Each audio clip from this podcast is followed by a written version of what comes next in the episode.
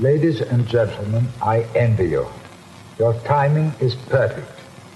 You come into the direct response business at the right moment in history. You're onto a good thing.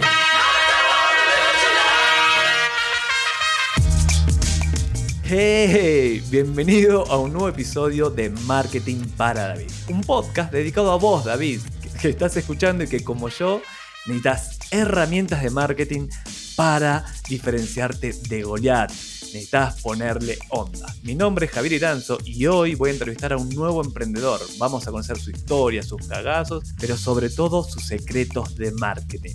Voy a hablar con Francisco Ackerman, cofundador y gerente comercial de Capitalizarme, un marketplace inmobiliario que conecta oportunidades de inversión con personas que quieren invertir en propiedades. Escucha esto llevan vendidas más de 6.300 propiedades y desde el 2020 se han posicionado en el mercado como el número uno en ventas de departamentos de la región metropolitana. Hola Francisco, gracias por estar en Marketing para David. Hola, ¿qué tal? ¿Cómo estás Javier? ¿Y cómo están ahí los Davids que, que quieren aprender? Oh, espero que estén muy bien. Ahora voy a partir haciendo una, pequeña introducción tuya y después, por supuesto, puedes complementarla. Para vos, David, que no sabes, bueno, Francisco, si estás en el mundo de las inversiones ya lo conoces, pero si no, él estudió ingeniería comercial en la Universidad Adolfo Ibáñez y tiene un magíster en innovación y emprendimiento. Es inversionista, por supuesto, inmobiliario y invierte en otras cosas también, seguramente ahora nos va a contar.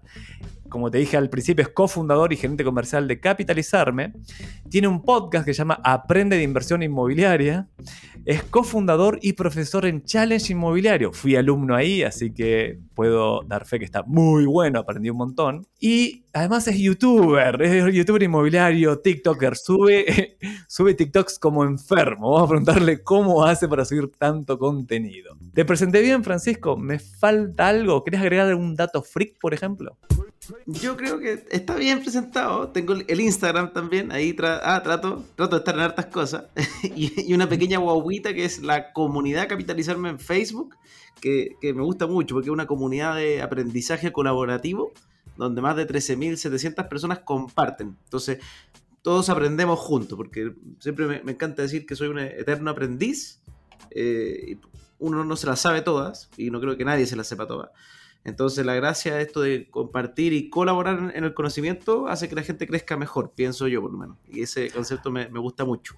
Amén, estoy muy de acuerdo y vamos a hablar de eso en el podcast. Y te cuento que este podcast tiene secciones. Tiene una sección que se llama Fuck o Cagazos. Tiene una sección que se llama El Ping Pong. Y la última es La Máquina del Tiempo, una de mis favoritas. Pero ahora vamos a partir con algo más tranquilo. Para quien no sabe, ¿qué es capitalizar? Capitalizarme.com básicamente es un marketplace, un lugar donde nosotros buscamos como empresa encontrar muy buenas oportunidades de inversión que para nosotros hoy día son definidas como departamentos. Estamos justamente después de cumplir siete años como empresa abriéndonos a otro tipo de activos inmobiliarios, pero en general nuestro foco ha sido departamentos de inversión de renta residencial.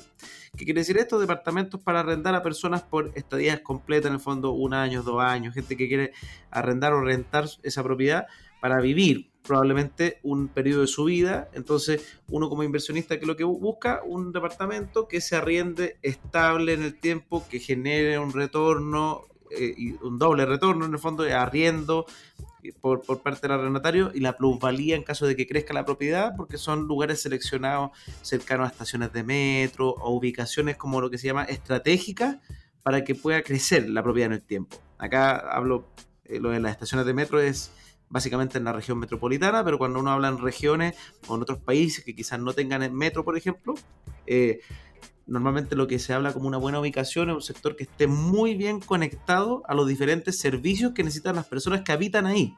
Entonces el foco es el arrendatario. O sea, si el arrendatario, porque esa es la cadena de valor de todo esto, si tu arrendatario vive bien, tú vas a tener probablemente una buena inversión. Entonces, eso es lo que hace capitalizarme, buscar esas oportunidades y conectarlas con las personas a través de marketing digital, nuestro sitio web, distintas formas, brokers, tenemos una red de más de 500 brokers, que es el motor más grande, que ofrecen estas propiedades a los distintos posibles inversionistas. Buenísimo. Ahora tengo una pregunta que la tengo desde que empecé a hacer la pega para este podcast. Porque sí, David, hacemos, preparamos el podcast. Y es cómo pasaron de cero, cómo, cómo partió Capitalizaron, cómo pasaste de cero a ser el que más vende departamentos en región metropolitana en el 2020. ¿Cómo hiciste ese trabajo de marketing? Partió mi socio, verdad, porque yo soy cofundador, pero un cofundador con un título como honorífico de yo entré como cliente y después trabajando me dieron participación en la empresa y fui creciendo.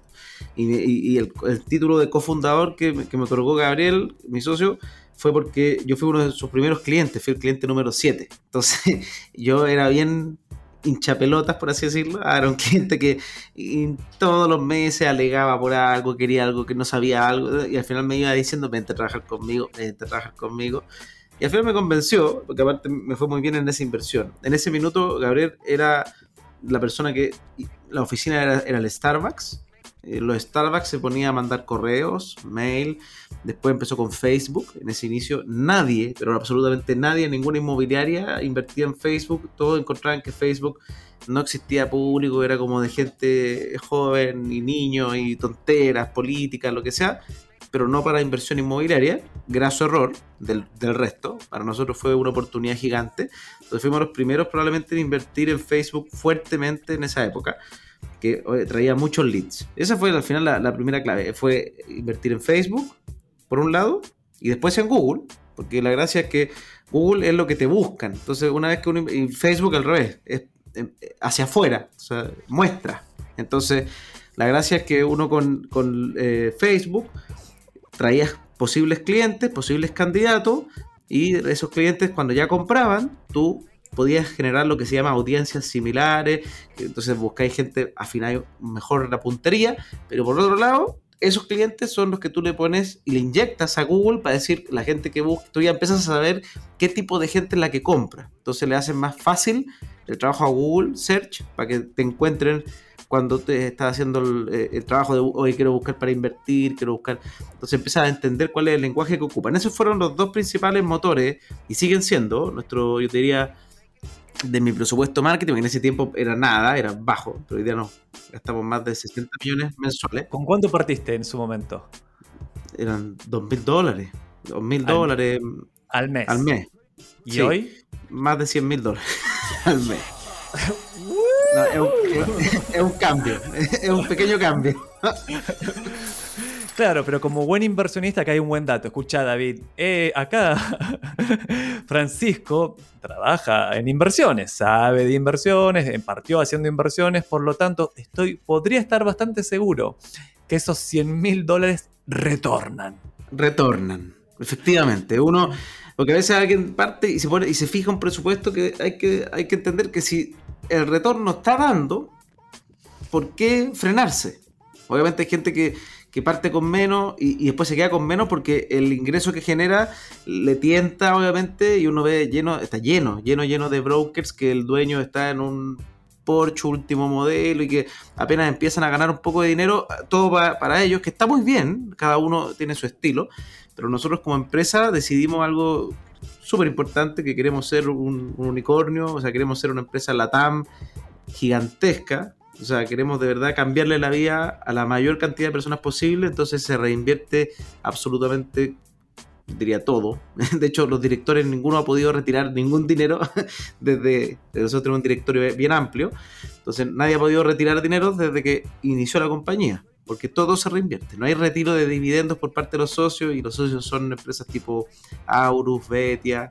Tenemos que nos, ayuda mucho, además, porque tener directores de, empresas grandes te ayudan a ordenarte también, porque a veces uno hace tonteras como buena startup, se manda tonteras, gasta plata en, cosas de más, compra celulares para la fuerza de venta que después nunca les cierran las cuentas y los celulares se te olvidaron.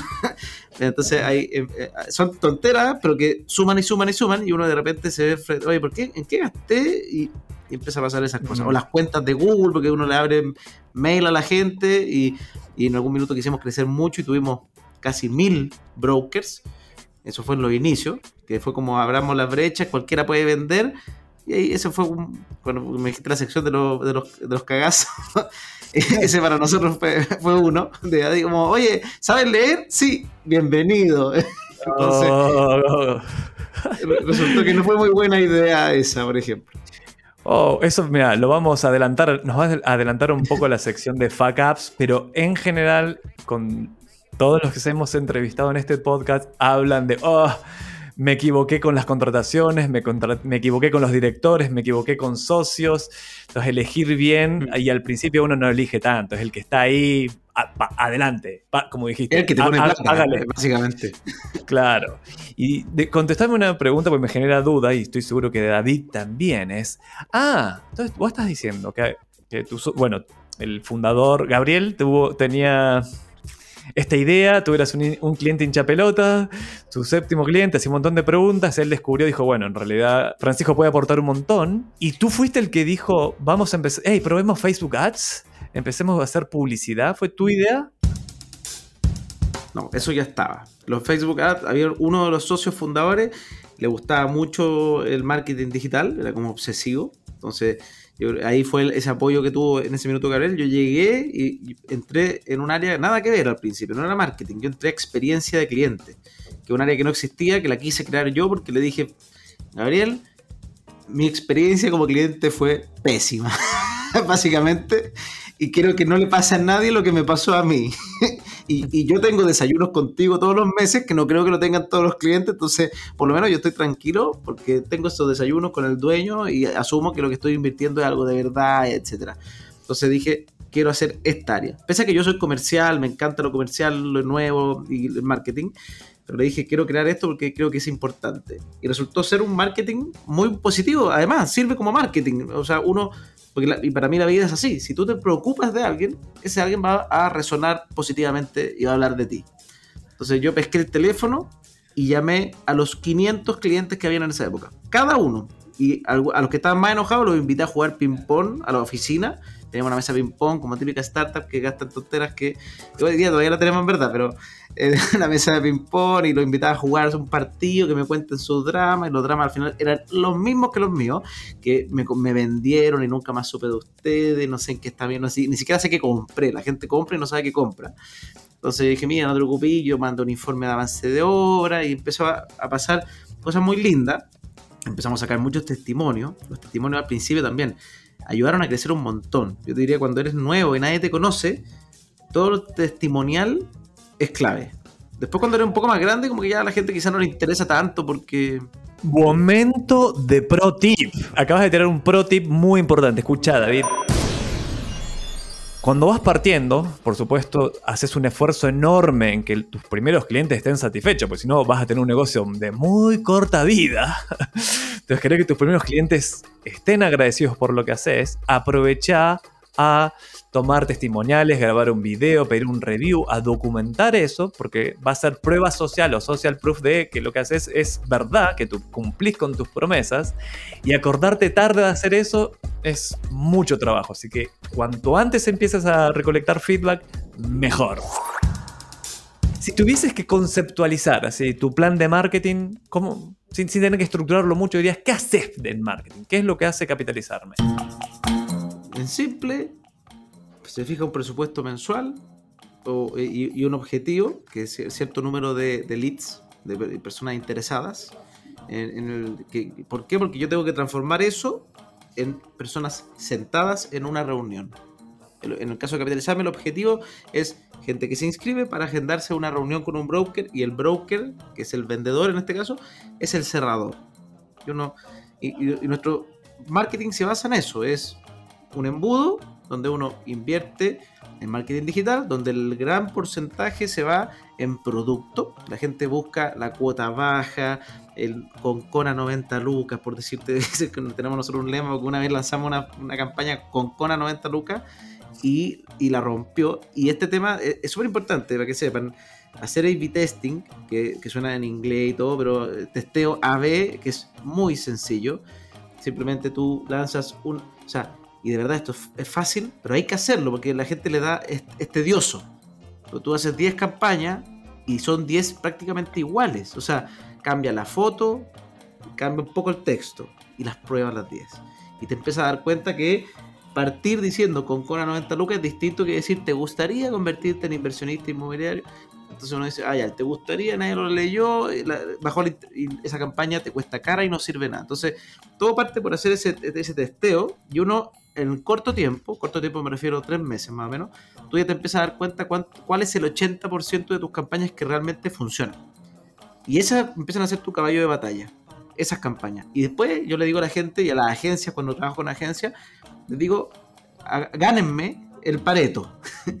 Porque siempre les desafío lo mismo. El 80% de mis campañas van a ser las campañas que más funcionan. El 20% va a ser creatividad pura hagamos algo nuevo, una idea novedosa, una campaña, oye, es que queremos hablar de la casa de papel, que, ah, ¿para qué? Había una, campaña que era como, ¿para qué robarse un banco si puedes invertir en propiedades? Ya, es súper entretenida, pero, probémosla en ese 20% del juego.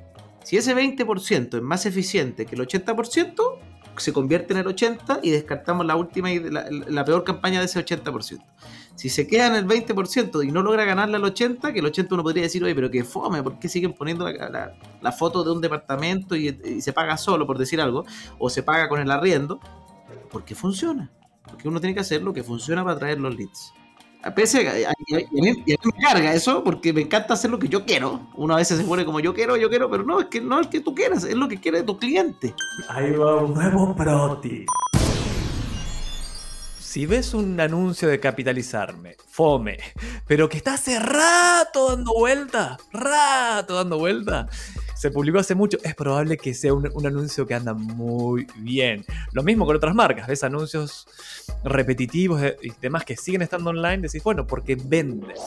Ahora, hablaste ahí de marketing más de respuesta directa, pero creas contenido como loco. Y yo me acuerdo que descubrí capitalizarme porque un amigo me dijo, ¿cachaste capitalizar? Eh, no sé, y para mí como todo uno empieza dudando, deben ser rechantas, esto debe ser retrucho. No, no, no creo, no, no me jodas, no, no, no, trucho. Y sigue escuchando, sigue escuchando, sigue escuchando. Y otro amigo me dijo, che, ¿viste el podcast de, Francisco? ¿Quién es Francisco? No, uno de los que trabaja en Capitalizar. ok. Me insistió y lo empecé a escuchar. Y dije, ah, mira, Francisco habla bien, parece, no está intentando venderme nada me cuenta lo bueno y lo malo. Ah, ok. Hasta que llegó, voy a hacer el fast forward, hasta que llegó el challenge inmobiliario. Y dije, ok, voy a tomar el challenge inmobiliario. ¿Cómo juega en tu plan de marketing tu persona, Francisco Ackerman, tu contenido y la educación? Eso es interesante porque fue un tema no planificado, fortuito, la verdad. El marketing de capitalizarme tiene un gerente de marketing. Hoy día soy yo de nuevo, pero en su minuto tenía su gerente de marketing y, y, estaba andando. Y yo le dije a mi socio, tengo, tengo una virtud en capitalizarme que yo, entre que llevo harto tiempo trabajando, soy cofundador, que si me aburro en un área, en ese caso yo estaba, en este momento yo estaba en el área comercial, eh, y dije, ya sabes qué, ya aporté lo suficiente, quiero hacer otra cosa. Y me dijeron, ¿qué quieres hacer? Yo quiero hacer educación, pero ¿por qué? Porque me obsesioné con la educación, porque creo que es muy sana, porque justamente estoy chato de los chantas pero chato, o sea, me molestan mucho. Entonces tengo una, cosa contra los chantas y otra cosa que es, como el odio, que me ayudó a, partir, y una cosa que es amor por aprender, que lo generé el 2019. Y todo fue el 2019, o sea, el 2020, que diga. Porque yo mismo estaba pasando muy, muy, mal momento el 2019. Eh, el año pasado. Muy malo. El 2020 empecé, sí. Yo me, yo me Francisco Ackerman como influencer micro comenzó el 2020. Antes no existía. Entonces, eh, ¿y por qué? Porque el 2020 yo me puse a escuchar podcasts de educación financiera porque yo estaba muy endeudado personalmente. O sea, toda mi historia en capitalizarme no me sirvió de nada. Me pasaron 350 mil oportunidades al frente mío, no me compré ninguno porque vivía en un ciclo de gastar más de lo que ganaba con un buen sueldo. O sea, tuve una, hice, hice todo pésimo, todos mis chascarros personales.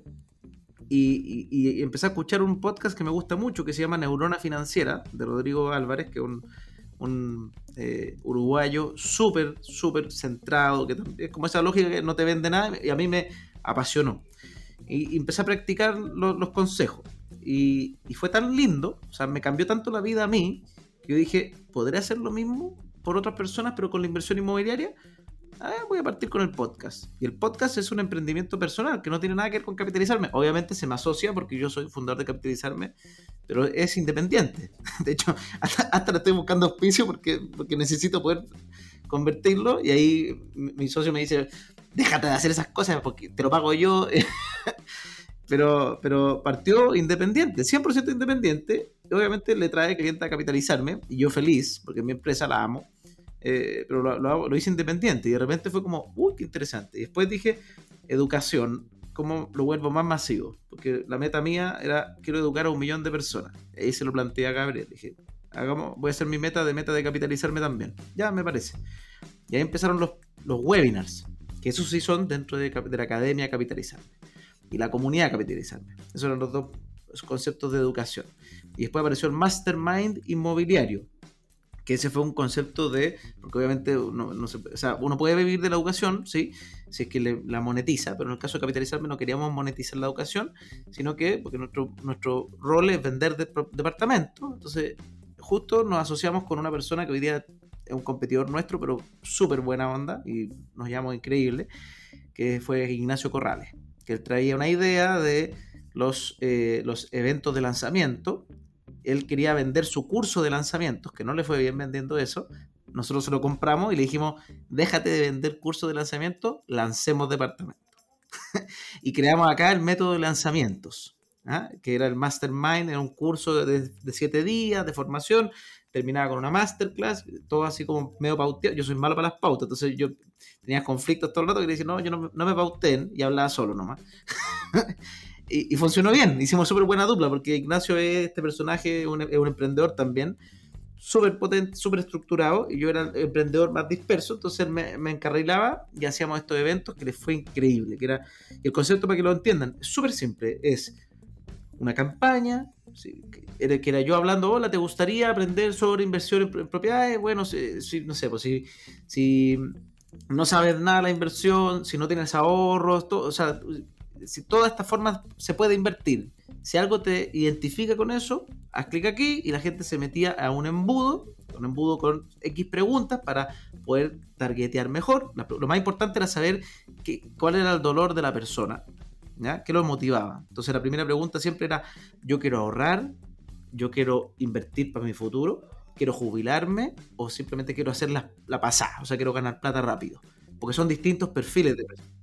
Por embudo, para vos, David, por ahí, si no estás familiarizado con el término, embudo es un proceso que ocurre en la web, en tu sitio web. Entonces, lo primero que hacías es como ponerlo en buckets, ponerlo en segmentos. exacto.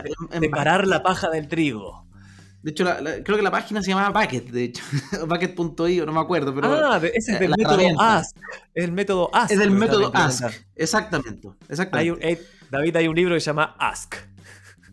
Sí. Y la, plataforma porque, Ignacio. Exacto. Porque Ignacio se fue a hacer el curso de Ask a Las Vegas y llegó rayando con el Ask. Y yo acá, cuando él me decía el Ask, yo le decía, sí, pero no, no, no, no tan vendedor, porque a mí me carga el lenguaje tan vendedor, así ah". Entonces yo le hacía como esa contraoferta de, en vez de, porque a mí, no sé, pues típico, libro, lee, eh, vende a la mente. A mí no me gusta el concepto de vender. De hecho, es como mi, conflicto interno cuando vendo. me, y, me cuesta, entonces me, hago socios que les gusta vender. Entonces, así el challenge, por ejemplo, después voy a llegar a eso, llegó gracias a eso, a, socios. Porque yo no me gusta vender. Entonces, llegamos, eh, llegamos a, aquel bucket, la gente se mete a un grupo de WhatsApp, le llegan mensajes durante siete días con siete contenidos muy relevantes sobre el tema, que eran los siete errores que comete un inversionista, y después una clase, y en la clase en vivo se lanza un proyecto en promoción. Entonces la gente tiene, su contenido gratuito, está muy feliz por eso, y si quiere, optativamente se queda o no se queda al lanzamiento. Entonces algunas personas se iban porque, oye, muchas gracias por la clase, adiós, pero muchos otros se quedaban y reservaban ahí en línea una propiedad. Y ahí hicimos el primer lanzamiento y reservamos, nosotros esperábamos reservar 6 departamentos, reservamos 32. Y ahí se nos prendió una luz. Y esto fue justo en marzo del año pasado y de repente aparece la pandemia. y nosotros dijimos, esto es anillo al dedo. O sea, volvamos a hacerlo y en vez de hacerlo con mil dólares que hicimos esa primera vez, pongámosle tres mil dólares. ya, probemos. Y de repente. Tripliquemos, ahí, 37 cara raja. El triple. Sí, Vamos, no, boom, el- boom. el tripliquemos. Y de repente de 37 pasamos a 50 departamentos. Y 50 departamentos, el ingreso por vender 50 departamentos es alto más los 3 mil dólares de gasto en esa campaña. Entonces, wow. Y empezamos a hacer este, este, este mundillo. Entonces, esos eran los mastermind. Y yo por el lado, como estoy con mi, mi parada de que quiero educar al mundo, empecé a hacer los webinars. Y los webinars no generan, o sea, deben generar. Eso lamentablemente ahí tengo un problema yo interno de medición. Eh, sé que mucha gente llega a capitalizarme porque, oye, escuché a Francisco Ackerman, pero no lo tengo medido. O sea, no tengo una manera de decir, oye, un tercio de... Igual sería bueno porque podría decirle a mis socios, oye, un tercio llega por mí y negociamos el sueldo.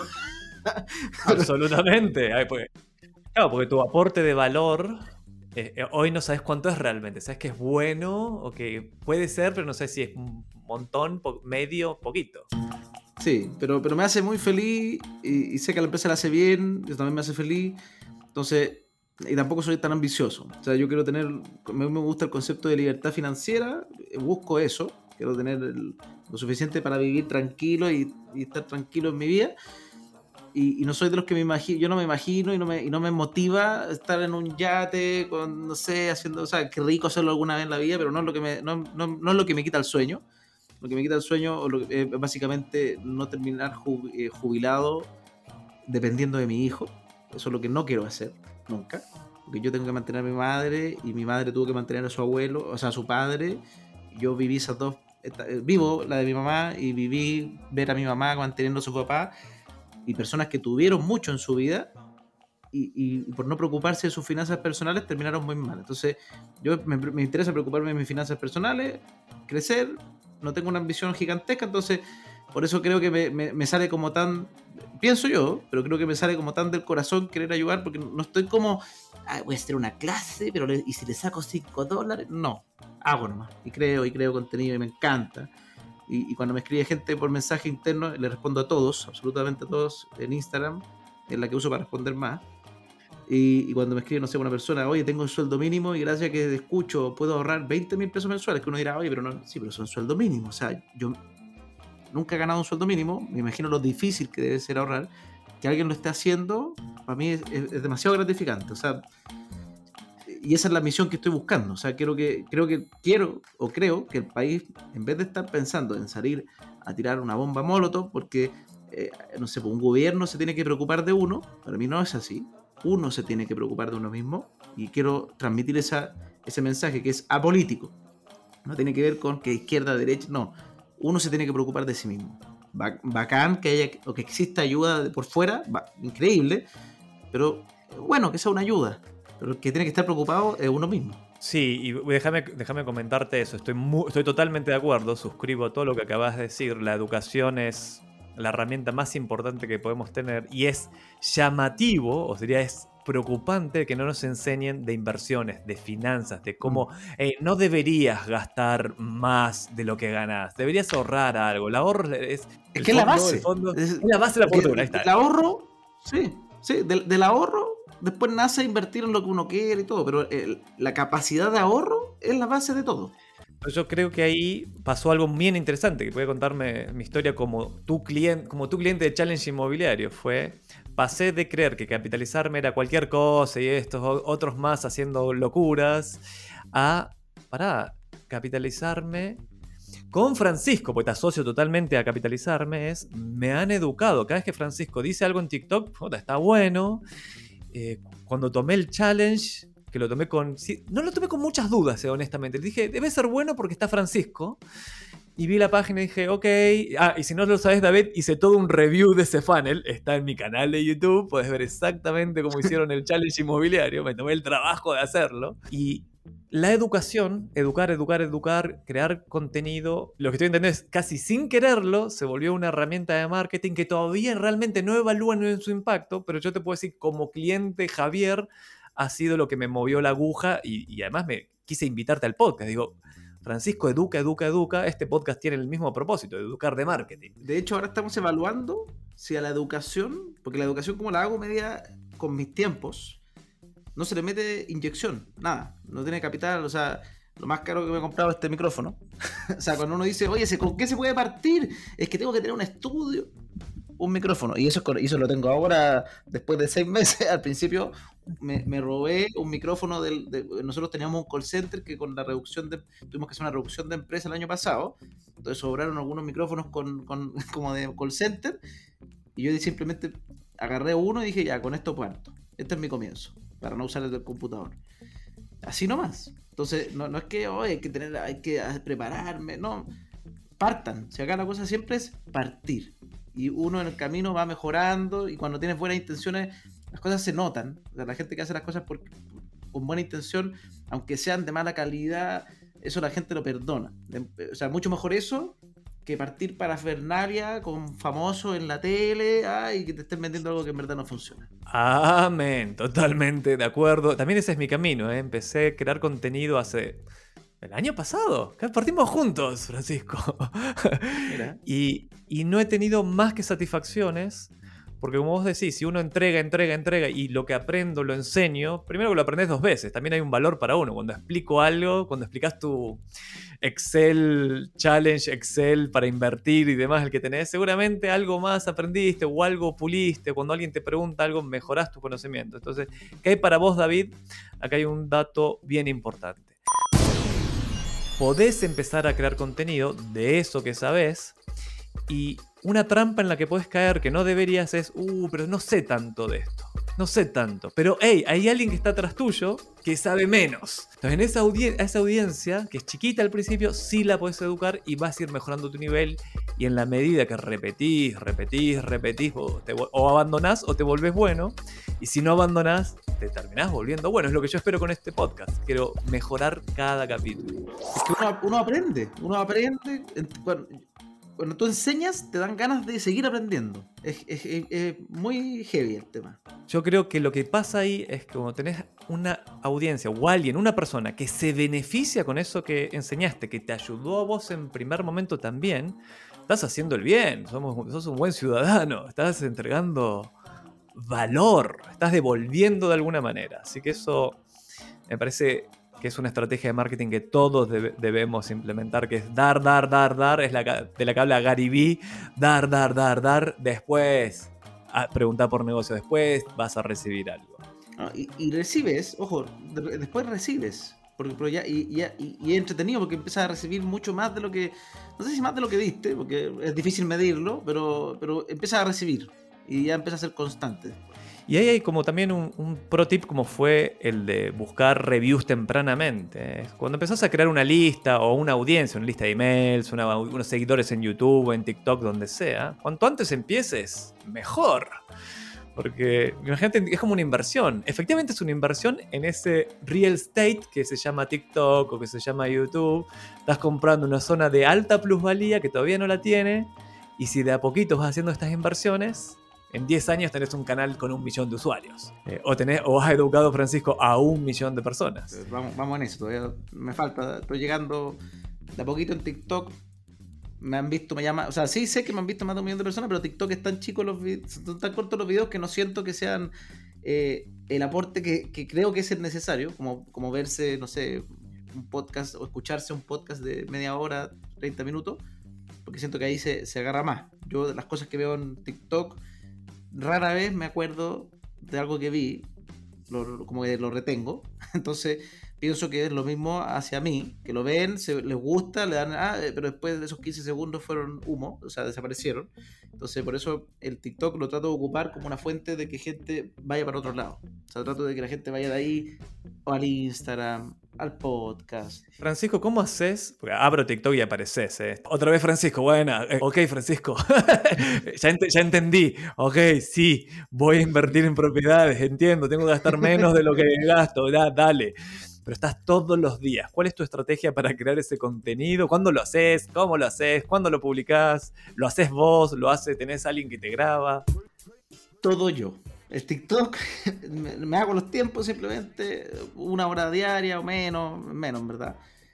Todo yo. Y también empecé haciendo videos de, de, bailecito y tontera. Y al décimo video, más o menos, dije: No, ¿sabéis qué? ¿Para qué voy a hacer tontera? Voy a probar. A ver, voy a hablar del DFL2. Eh, hola, el DFLO se trata de esto, y de repente, boom, le fue mucho mejor que mis bailes. y de repente, 55 ah, bis. Y oye, invertir o vivir. Y de repente empezó a agarrar vuelo y dije, qué lindo, no estoy invirtiendo ni un solo peso, porque TikTok es una red social que aún no monetiza, en Chile por lo menos, y dije, acá hay algo interesante, porque en, Instagram yo estaba tratando de hacer contenido y no, y no crecía, porque Instagram si no pagas casi que no crece, muy difícil, pero acá sin poner ni uno crecía, y de repente en alguno de otros videos, oigan, acuérdense de seguirme en Instagram, y Instagram me subía 500 seguidores de una y antes había tratado de crecer y le ponía 100 lucas y no crecía nada, crecía 5. Entonces decía, wow, acá hay algo. Por eso es que TikTok me cautivó, porque dije, acá se llega mucha gente de forma orgánica. Total. ¿Y, ¿Pero cuándo producís ese contenido? ¿Mientras cuando vas al baño y tienes un minuto o te planificás? No, no, cero, no me planifico nada, no lo recomiendo, yo, pero soy, yo soy súper disperso y por, eso ahora estoy tratando de que mi, del equipo de marketing, porque ahora volví a la gerencia de marketing, que me ayuden con los contenidos y todo, porque lo hago cuando se me ocurre, donde se me ocurre. O sea, voy a salir en el scooter en la mañana y de repente digo, ay, debería decir, y me grabo en el scooter. Después hago, entonces, siempre de esa manera. Y ahora, Francisco, vamos a entrar a una sección que se llama Backups. Y básicamente la pregunta es, ¿qué cagazo o cagazos grandes te han mandado durante tu carrera de emprendedor? Uno, que creo que es importante, es el concepto de como no valorarte o no, no aprender a conocerte. Que, no, sé si es un cagazo en sí mismo en, un acto, pero lo recuerdo porque en algún minuto de, mi vida ahí lo estaba emprendiendo, está empleado, pero eh, el concepto de, entrar y trabajar y sacarte la mugre y, romperla y nunca conversar tu sueldo. Como que dejar que pase. Esa, esa como especulación de que ay, en algún minuto llegará Diosito y nos tirará unos billetitos para desde arriba. eso no pasa en la vida. Y, y, si pasa, buena, buena suerte, pero uno entrega valor pero también tiene que aprender a conocerse. Es como que uno diga, quiero sacar un crédito hipotecario, pero no voy a ir al banco. Voy a esperar que el banco venga a tocarme la puerta y me diga, usted está aprobado, señor. Uno va a la puerta dice, oye, gano tanto, hago esto, entrego este valor a la, institución y te dicen, te pasamos 3.000 UF. Entonces acá es lo mismo, si tú dices, estoy rompiendo, estoy... Eh, y no solamente esfuerzo, porque no es como de ir todos los días a 5 de la mañana, no se refiere a eso, pero que tú sabes que estás entregando un valor enorme, pero tienes el miedo de decir, oye, yo entrego un valor enorme, tengo que o dar el paso costado o valórenme lo que en verdad estoy entregando. Hay que hacer ese trabajo. Y, lo aprendí eh, y lo aprendí yo por, la típica, que, que, fue eh, que igual me llevé igual de bien de siempre, pero porque tuvieron que aparecer de al lado otras empresas que me dijeron, te ofrezco tanto, y tanto, tanto, casi el doble, y uno así como, mm". y, y, genial que pase, uno se siente como querido, pero, pero en verdad uno tiene que aprender y uno tiene que negociar. No, no puedes esperar que te den las cosas. Eh, y, toda la vida, ¿sí? es lo mismo. Para emprender, imagínate que uno diga, no, voy a esperar para que se me aparezca el emprendimiento bueno. ¿Estás de acuerdo con esta frase? Dice, uno no obtiene lo que merece, uno obtiene lo que negocia. Exacto. Es así. sí, es así. Eso aplica porque ahí hablaste de tu época de como empleado, pero como, como empleado yo, yo también estuve, la mayor parte de mi carrera fui empleado de una agencia, después emprendí. yo sigo siendo empleado, soy empleado y emprendedor, pero, pero sigo siendo. Ah, entonces en tu fase empleado, nadie nos enseña a negociar el sueldo, nadie nos enseña a negociar, partamos de esa base, y a reconocer el valor que aportás a la empresa para ser compensado justamente. Nadie te enseña eso como nadie te enseña a invertir, así que es un súper buen consejo. Y si lo tuviese que extrapolar a, clientes, más que a tu empleador, que es que es tu cliente de cierta manera. Valorar tu producto. O, valorar el servicio que hace. Que también eh, me pasó con, el challenge. Yo quería hacer un, desafío, un curso, y en mi cabeza rayaba, la, bordeaba la idea de no, tengo que hacer algo casi que de 5 dólares. Ah, porque y uno se, tira para abajo como... Y en verdad, no. Si tú estás entregando algo que y de repente empiezas a mirar que venden, qué sé yo, o sea, a veces se van al, extremo, que venden cosas que, uno no siente que valen lo que valen, pero, pero la gente paga y te sorprende. Es como cuando, no sé, como cuando uno está en, la universidad y, quiere salir con, O sea, a mí me pasó eso. Yo no era, no era como el, Adonis y prototipo ideal y veía que las mujeres salían con gente que eran los pelmazos que se drogaban, que eran como los, los, los, típicos que no hacían nada por la vida y siempre le iba bien y decía, pero ¿qué pasa? ¿Qué, qué, por qué? Y uno como que no se, no se valora. Bueno, eh, uno tiene que de valorarse y ponerle precio a lo que hace y, ir de frente con eso. Y decir, oye, ¿sabes qué? Tomar esto porque en verdad le, le agregué todo este valor. Y lo que sí, lo que sí, siempre, pero siempre, y a la primera, esto no pueden fallar, entreguen más valor de lo que cuesta lo que ustedes entreguen, su producto, su servicio. Entonces, ¿por qué? Porque esa es la, por lo menos lo que pienso yo, una de las únicas maneras, y, ojalá nosotros tenemos una medida que es tratar de entregar, cuesta hacerlo, pero tratar de entregar 10 veces el valor de lo que tú generas. Porque con eso te aseguras 100% que te recomienden. O, sea, o que la gente salga fascinada, que sea un, un éxito. Si tú entregas como lo justo, si tú te vas a. a mí me, costó 5, lo, lo, voy a poner en 5 eh, así, apenas, o más que me costó, pero pero eh, eh, el valor que entregas 10 lo, lo vendo en 9,9. La gente va a decir, ah, voy a comprar 9,9, me entrego 10, sí, estoy satisfecho. Pero estoy eso nomás, satisfecho. Es, es, muy, es muy buen consejo. Yo siempre me gustó una frase que escuché tempranamente cuando empecé. Hice mi primera práctica profesional, la hice en ExxonMobil, que en el área de combustible a grandes buques. O sea, vendían. Imagínate llenar un buque de combustible montón, no es como ir a la bencinera. sí. Y me pasaron un librito que era como introducción, a, digamos, como inducción y demás, y había una parte donde decía dos cosas que se me marcaron a fuego. La primera para vos, David, ojalá te sirva, es que lo acaba de decir Francisco, pero lo voy a poner en otras palabras, que es subpromete y sobreentregá. No al revés, porque la mayoría sobrepromete y subentrega. Entonces, ahí está la decepción asegurada.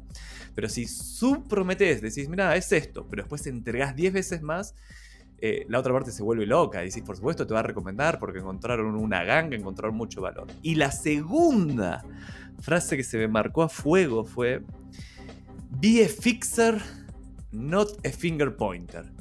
Sé un solucionador, no el que apunta a donde, no, el problema está allá, el problema es este. Sé vos quien lo arregla. Y esas dos eh, máximas, si te quieren, me han acompañado toda la vida y cuando veo que alguien es así, digo, uh, wow, qué, bueno. Ahora, en fuck ups o cagazos que ves que otros emprendedores cometen, ¿cuáles son? Veo, por ejemplo, el, este, el como contratar lo más rápido posible sin conocer a las personas. Eso es muy repetido en este podcast. Es que, lo, veo, lo veo, y es clásico. Y, el costo de, todo eso, porque contratan a la persona, después que el mes de prueba, que no están tan seguros, pero ah, démosle la oportunidad tres meses más, después que pasa contrato indefinido, entonces sacarlo y empieza a ser más latero. Y, la persona no, no da el ancho o, no viene con la visión que tú tienes. Eh, pero también es muy importante, es eh, preocuparte de elegir bien pero también lo otro es no te vayas al extremo. Por ejemplo, porque muchos, a muchos les pasa que sienten que la persona que van a contratar no es yo. Ah, no, hace las cosas como yo. Eh, tenéis que saber que nadie va a hacer las cosas como tú. Es un dato. Entonces, normalmente la regla como de oro es si una persona, y no es para tener ego, esto no es tener ego, pero es tener, es simplemente saber soltar.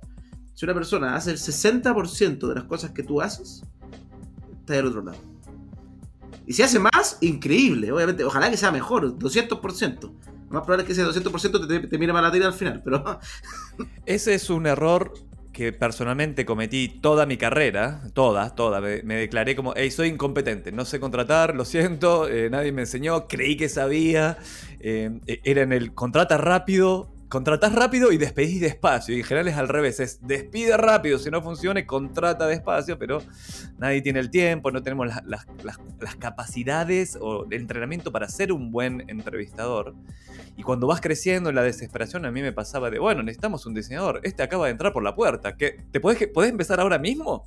Y después firmamos un contrato ah, por tres meses eh, a pero después se renueva a indefinido y siempre todos pasaban. Nunca sacamos a nadie que, bueno, igual mejorará con el tiempo, puta, nunca mejoraban y vas creciendo y el equipo se vuelve difícil de administrar y todo complejo, drama, el trabajo no sale muy bien. ¿Qué consejo, si es que tenés, para decir, mira, me volví un gran contratador o no, pero al menos cuando voy a contratar a alguien, hago esto para tratar de minimizar el riesgo de cagarla? Lo entrevistan por lo menos cuatro personas, aparte de mí. O sea, a mí me llegan filtrados hoy día. Y si uno no tiene una empresa, como que hoy día yo tengo la, suerte que tengo una empresa, le preguntas a amigos, por último. Amigos que tú encuentres buenos, buenos, y les pides el favor. Si va a ser una vez cada cuánto, cada tres meses, oye, ¿me, puedes ayudar a entrevistar a este cabro? Ojalá que sea un amigo que tenga sentido, no, no, un amigo que trabaje en farmacia para entrevistar a un diseñador. tú es, sí, está bueno. Obvio. Alguien si uno siempre tiene contactos, es muy importante, eh, así como que el know-how, que es lo que tú sabes, el know-who, cuídenlo súper bien, es de oro eso. ¡Ey! Ese es un muy buen tip. Sí, cuando vas partiendo y sos un starter y no tenés en tu equipo gente para entrevistar más que vos, pero sí tenés amigos, esperemos, esperemos que tengas algún amigo a esta altura de la vida. Si, no tienes ni un amigo, quizás estáis con problemas con algo de criterio. Decir, mira, respeto a esta persona porque tiene un poco de criterio. No es amigo con el que te divertís, sino con el amigo que te, para que te puedes divertir, pero que sabes que tiene criterio. Es, hey, ¿podés entrevistarlo? Porque si la cago, la cago heavy, así que ayúdame a no cagarla. Eso puede ser, es muy buen consejo. ¿Qué más? Lo otro, bueno, eso del know-who. Eso, o sea, con quién te juntas, y, y, también suena, suena absurdo, pero no es absurdo para nada. Uno, típico lee esos libros que dicen, oye, tú eres el promedio de las siete personas con las que te juntas, ¿ya? y, uno como que piensa que es medio pachamámico. Bueno, es así, es, es así.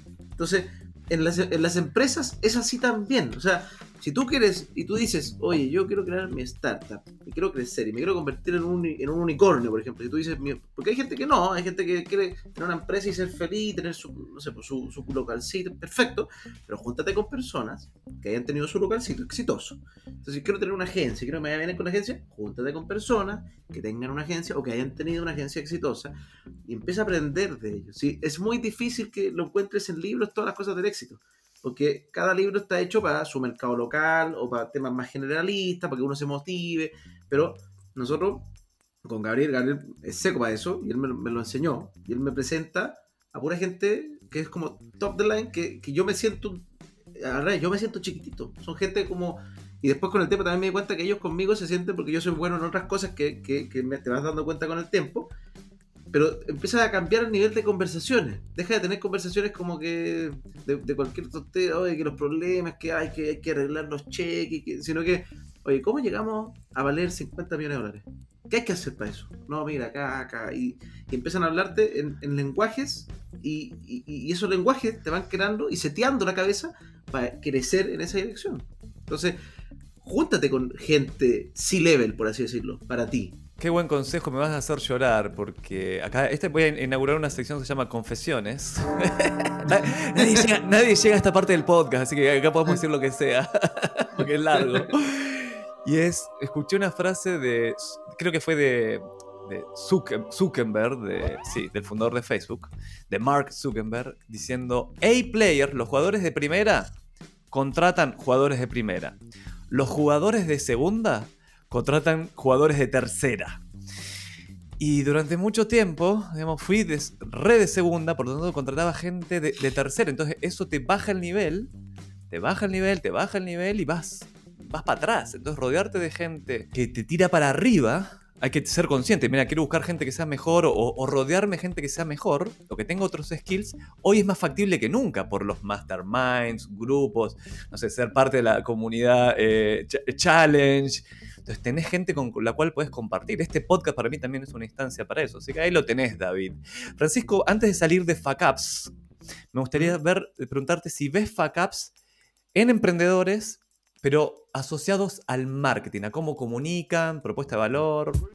Acá hay un, acá hay un tema muy importante, pero muy importante, que el cagazo que yo veo que cometen muchas personas en marketing es querer comunicar lo que uno quiere versus lo que en verdad es la oferta de valor que estás proponiendo.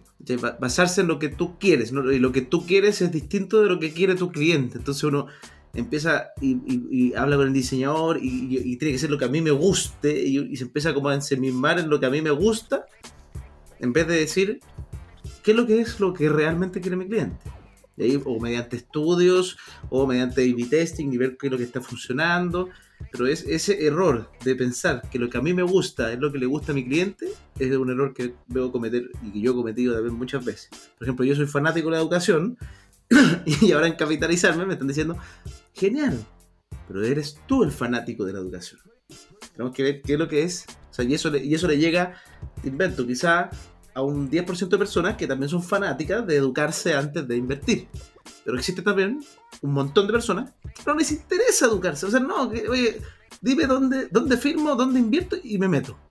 Y a esa gente no le está llegando. Esa gente probablemente odia que tú quieras educar y yo no me doy cuenta. Es un súper buen punto. En general veo, diría que es el principal error que veo sobre todo en los startups, es que la propuesta de valor, así, la propuesta única de valor, no es ni clara y cuando es clara está concentrada por ahí en características y no en el beneficio final para el cliente ideal de ese startup. En tu caso, vos decís, la educación, yo diría, claro, la educación no hay valor en sí misma, sino está en cómo usas esa educación para lograr algo superior. Por ejemplo, en el challenge inmobiliario que tomé, no, es que quería saber de inversiones, quería comprar un departamento para tener un ingreso pasivo. Entonces, aprender a invertir, educarme, ¿para qué? Para tener beneficios económicos al final del día.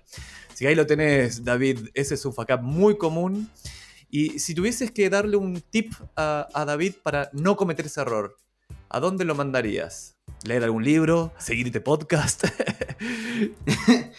a ver, eso está, está loco, porque en verdad yo lo he hecho y lo estoy trabajando sin libro, lo estoy trabajando...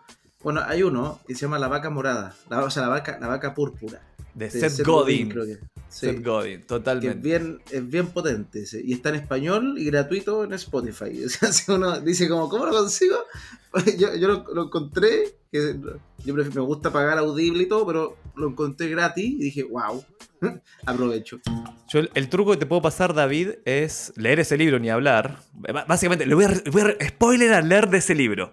Si vos vas por la carretera, bajar la carretera hacia el sur, si esto fuese en Argentina sería fácil porque es llano y ves vaca, vaca, vaca, vaca, vaquita, vaca, vaca, y de repente aparece una vaca morada o púrpura, vas a prestarle atención.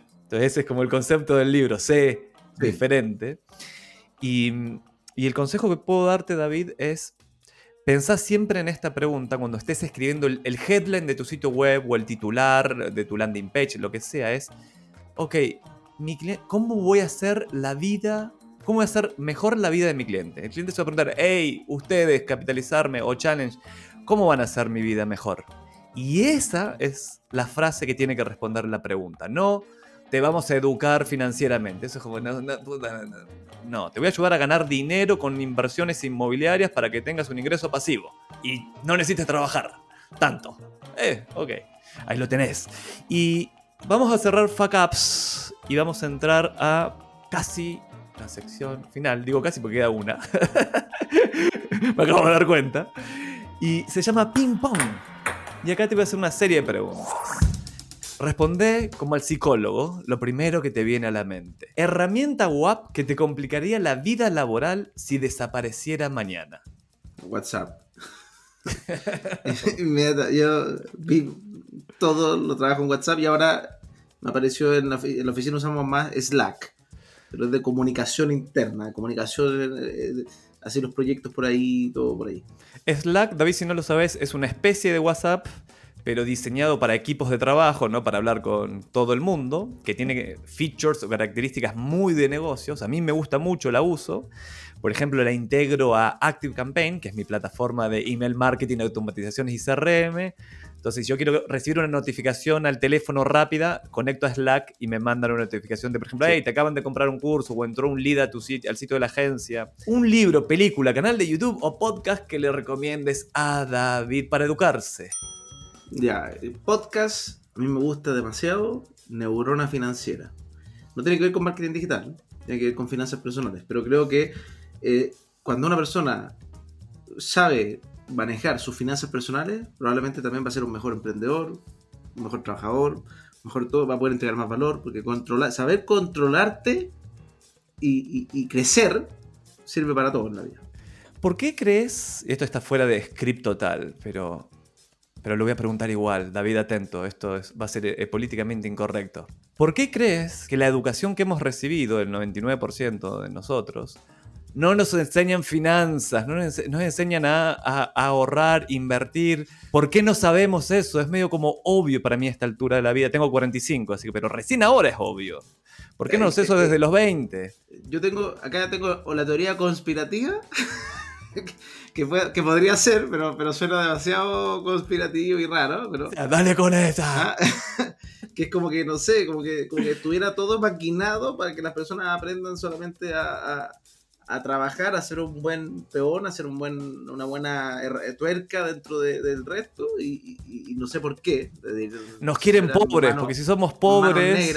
Claro, si somos pobres, somos dóciles. Pero, pero eso ya, esa es la conspirativa. Y la Sí. no conspirativa, que, que, que me hace harto sentido, porque cuando uno empieza a crecer como emprendedor, empieza a hacer, empieza a dar cuenta que hay cosas que dejas de lado porque ya no, no, no te metes, y te metes en otras cosas más, de- más arriba, y probablemente abajo hay gente que se está peleando y, y pensando que uno no está ni ahí, y no, no es así, son que uno está viendo otras cosas. Es que crearon un sistema educacional que es sencillo, simple, fácil de replicar, y lo replican nomás. Y chao, y no, ya no se cuestionan si es que hay que mejorarlo, es como que, oye, esto funciona, la instalamos, es una máquina de generar eh, profesionales y, y billetes para, para los dueños, y, y listo. Entonces como que ya, ¿para qué pensar tanto más? Pero ahí igual deberías meter un ramo de eh, eh, personal brand, sería uno que yo metería, y el segundo sería finanzas personales. Es, O quizás no están validadas, no sé, no sé si será porque quizás dicen, oye, pero es que si enseñan finanzas personales y la gente no sale rica, después van a venir a demandar a la, a la universidad y se quieren cuidar, no Ah, tengo idea. yo, yo creo que eso hasta habría que meterlo en la educación básica ya. De, hey, mira, esto es el Mm. dinero, esto se usa así, así funciona. Si, si tenés dinero, puedes hacer inversiones. Si tenés inversiones, esto puede crecer. La economía prospera y no gastes más, básicamente, lo que te ingresa. De a poquito, así con términos. Pero, pero si, si te fijas, las mismas familias, porque uno dice que el- eh, a veces uno le echa la culpa a la educación, pero hay un tema como de idiosincrasia, porque la misma familia. Yo recuerdo, por ejemplo, nunca recuerdo haberme sentado en la mesa con mi mamá y que me hablara de cómo ganó plata, cómo le fue bien, que el juguete que me compró valía tanto y le costó tanto adquirirlo, porque la plata es tabú. Entonces, como que quizás se volvió tabú para todos. Es como que no, nadie hable de cómo se ganan las cosas. Claro. Simplemente traiga regalos. Es que ese es un problema. consumo. Yo creo que ese es un problema. Es el tabú de, mira, acá no se habla ni de religión, ni de política, ni de dinero. Pará, ¿por qué no vamos a hablar de, de esos tres temas tan interesantes? Dinero al O menos. sea, la política nos define el, país que vamos a tener, el dinero nos define cómo vamos a ganar, que, que nuestra relación con él. Claro, es que hay una asociación de que el dinero. Bueno, no, ahí no, no, vamos a- no voy a entrar en ese rabbit hole, pero vamos a salir de ahí. Ok, deberían enseñar finanzas personales al menos, y pues si no, nos va mal. Y cuando te vuelves cada vez más viejo, te das cuenta que se te pasó el tiempo. Y uno sabe que si invierte tempranamente. eh, Es mejor. Hubiese comprado Bitcoin hace 10 años. Bueno, no sé si había Bitcoin hace 10 años. ¿Hace 5? Fue como en 2012, creo. 12, ya. A 0,001, algo así. Vamos a seguir con el ping-pong. Eh, ¿A qué hora te levantas? 6 y media. Tempranelli, bien, ¿eh? Los, los- los emprendedores hasta acá se levantan a 6 y media. Yo intenté levantarme durante bastante tiempo a las 5, porque leí el libro de Ah, porque el club de las Sharma. 5 de la mañana El club de las 5 de la mañana. Estuvo bueno un tiempo, pero es muy difícil. es es muy muy- requete difícil. A las, a las 12 del mediodía estás como, ¡oh! He hecho de todo, pero después la tarde es mortal. ¿Cómo administras a tu equipo de trabajo? Eso es un desafío mío. Porque lo hago, es como que yo fuera como el, el- el- el abuelito cariñoso. Entonces, yo soy, administro con mucha relación. Soy muy relacional, de conversar, y una reunión daily todas las mañanas que para mí es importante. Antes no la hacía, la empecé hace poco. Me sirve para estar más y entender en qué está cada uno. Pero, pero no tengo expertise en administración de equipo. De hecho, el año pasado, una de las razones por las cuales yo me quise como independizar internamente en la empresa, porque dije, soy, soy bueno generando por mi cuenta y me fui solo un rato y después dijeron, no, Francisco, tienes que volver a trabajar en equipo y volver a tener un equipo debajo y vuelve a ser gerente. Entonces, y ahí volví. Entonces, ese, ese debo decir que no es mis skills más fuertes. Ok, y un conocimiento técnico que un líder o un gerente deba tener sí o sí para trabajar en un emprendimiento. Gestión de recursos. Eh, O sea, súper importante sentarse y ver cuánto, cuánto estás gastando, cómo está rindiendo, cuánto estás ganando. Cuando tú sabes cuánto está rindiendo cada acción que haces, puedes decidir, oye, esta cortémosla porque en verdad no sirve de nada. Porque si no, uno termina haciendo cosas que no sabes si le va bien o no, pero la haces porque ya la estás haciendo. Y ese tiempo, que es escaso, en vez de usarlo en eso, que lo, lo podría usar en otra cosa. Totalmente. Yo ahí diría. ¿Conoces el libro o la metodología GTD o Getting Things Done de Alan, Alan Parker, creo que es, o Alan Allen? No, Allen. Bueno, ahí vamos. ¿No conoces la metodología GTD? ¿No? Ok, no vamos a entrar en detalle, pero básicamente te, es una metodología de trabajo mega probada, es re famosa hace ya muchos años, donde básicamente armas un sistemita que puede ser en, un Excel, en un cuaderno, donde quieras, pero tenés todas tus tareas, un inbox con todas tus tareas, y vas priorizando diariamente qué vas a resolver en el día, vas agendando qué realmente tiene que estar agendando, y todas las semanas vas revisando que tu sistema está actualizado, para que esas ideas que están en tu cabeza no estén ocupando tiempo en tu cabeza, sino estén en un sistema, estén escritos. Porque dice, el hay- autor hay una dice. aplicación que se llama Basecamp, que Base- sirve para... Sí, para- total. O Basecamp, Trello, Asana, ya, Monday. Y básicamente el concepto es: tu mente no fue para guardar ideas, fue para tener ideas. Una vez que las tenés, sacalas, ponelas en un sistema y revisarlas después. Y tener un sistema para revisar, porque eso está muy bueno, porque si no, ves tu cabeza está, uh, pero mañana tengo que hacer esto, ah, pero, de- uy, se me acaba de ocurrir una idea. Sacá eso de tu cabeza, ponerle una lista y después Mm. accionar sobre esa lista. Vamos a entrar a la última sección del podcast, que es mi favorita, la máquina del tiempo. Solo yo puedo arrancar este auto. Solo entra en el auto, dale. Imagina que yo soy Doc y vos eres Marty McFly. No sé, si- asumo que habrás visto las películas. Por supuesto. Era un clásico de mi infancia. Las volví a ver. Este, el fin de semana pasado puse de nuevo la 1, la quise ver con mi hijo de 12 años. La, como, la esto uno es, es extraordinaria. es extraordinaria, maldita sea. Eh, y aparte en español, porque verla en español tiene como esa... bueno, la pregunta es, nos subimos al DeLorean, yo soy Doc, tú eres Marty, y vamos a volver a un punto, cuando empezaste a emprender, vamos a ir a, esa fecha, ¿qué consejo te darías? Mm, creo que el consejo más fuerte, más fuerte que me haría, porque debo decir que mi, mi cambio sustancial de mentalidad fue el 2020, antes de la pandemia. La pandemia yo creo que lo potenció, de hecho. Pero, pero fue este concepto de autoedúcate, escucha podcast. y, y eso. O sea, yo con eso, esas dos cosas, de, como de prender esa pasión por querer aprender continuamente, me rayó la cabeza y me volví loco y creé mi podcast, creé mi TikTok, creé, o sea, todo lo que existe hoy día fue solamente porque dije ya basta, basta de, de- de sentir que me la sé, no me, no me- no me sé ninguna, aprende, vuélvete aprendiz, total, y empecé a escuchar podcast y eso para mí fue un antes y un después en mi vida. Suscribo. Ahora nos volvemos a subir al DeLorean, cerramos la puerta y vamos a poner fecha, cuando Francisco tenía 18 años y vas y te das un consejo. ¿Qué te dirías? es que este como concepto como de empieza a administrar tu ingreso, encuentro que es demasiado importante. Yo, hoy día es que rayo con las finanzas personales, entonces creo que el consejo más grande que me daría es así como, por favor, no metas tu primer sueldo en trading, a menos que aprendas, eh, porque quizás podría volverme bueno en trading, pero no fue lo que hice, sino que perdí toda la plata al tiro.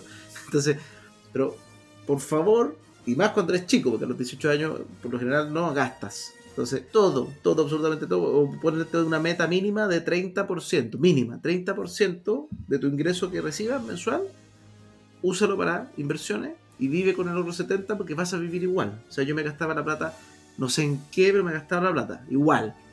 Y cuando uno hace los, gráficos de si, un- si uno lograra eh, ahorrar el 30% de su ingreso e invertirlo, normalmente la- uno se podría jubilar muy joven, pero muy joven. Porque el 10% de la AFP no, tiene- no, es que no tenga relación con nada, la- el 10% se eligió porque en teoría, en el Excel, cuando todo funciona, a un crecimiento de un 5 o un 6% anual, que es lo que ofrecen la AFP, de hecho, por 10 años seguidos, o sea, por 10, por, eh, al 10%, por, creo que la edad de ellos, si no me equivoco, eran 50 años, uno se jubila con la renta que de que ahí se perdieron todas las cosas, de que nadie, nadie trabaja continuamente, ni cotiza todo constantemente, y además los estilos de vida van creciendo con el tiempo, entonces ya no se cumplió eso. Pero un 30%, esto, es como la eh, regla básica. Uno, este crecimiento exponencial del dinero, de hacerlo trabajar para ti, crece mucho. O sea, yo como que, como que en un año he hecho tanto, porque hoy día tengo muchos ahorros, que antes no tenía, que hace dos años no tenía, al revés, tenía puras deudas, que digo, siempre digo, ¿qué pasa si lo hubiera hecho hace 10 años?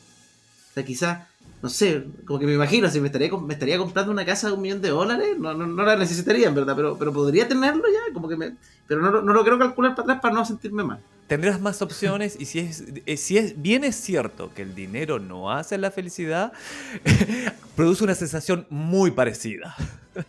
Es que uno puede ayudar más. es un maximizador. El dinero es un medio. Va, va, básense en eso. Si el dinero no es ni bueno ni malo. Es como que uno diga, oye, ah, el refrigerador es malo. El refrigerador es una, una cosa. Listo, uno puede cambiarlo, no cambiar. Entonces, el dinero es un medio-. Y, por ejemplo, quizás si hubiera empezado con esta, con esta causa de querer cambiar la vida de las personas de forma potente hace 10 años atrás, en una de esas, hoy día estaría haciendo, qué sé yo, charlas 10 millones de personas simultáneas. Entonces, y con inversiones para poder llegar a ese tiempo, porque, porque todo, en todo normalmente uno tiene que invertir su tiempo y, y dinero. Francisco, si David que nos está escuchando quiere saber más de Capitalizarme, Challenge Inmobiliario, de Francisco Ackerman, ¿cuál es el mejor, ¿cuáles son, cuál es o cuáles son los mejores canales para entrar en contacto con vos? Púchale play. Ya. Instagram, francisco.ackerman. Ackerman es con CK y con doble N. No como hay gente que le gusta el anime y, me compara con los titanes, que ese es con una N, este es con dos N. ¿ah? No, pero francisco.ackerman y obviamente en www.capitalizarme.com si uno quiere invertir en propiedades, ahí nosotros ayudamos muchísimo en eso. Eh, y el otro lugar, eh, básicamente también que me gusta, el- eh, en la comunidad Capitalizarme en Facebook, que interactúo muchísimo. Es una guita que me encanta mucho y más de 20 personas diarias escriben contenido sobre temas inmobiliarios. Y para aprender sobre inversión inmobiliaria, www.challengeinmobiliario.com. Ese último lo recomiendo, lo puedo recomendar porque lo tomé y me encantó, me encantó. Así que David, no te lo pierdas. Llegó el momento de despedirnos del episodio de hoy. Gracias por haberme acompañado hasta acá con esta espectacular historia. Gracias por escuchar Marketing para David. De este lado del micrófono te habla Javier Iranzo y del otro está la Delphi, Seoane y Salva Luca en la producción y Pablo Crack Caligari en la edición. Puedes escribirme con consultas o comentarios sobre este episodio a arroba Javier Iranzo en Instagram también, o googlear nomás Javier Iranzo, ahí me vas a encontrar, donde subo en general tips, consejos y todo lo que se me viene a la mente que te puede aportar David. Nos escuchamos en el próximo episodio y Francisco, ¿sabes qué le decían a David justo antes de pelear con Goliat? Ponele onda.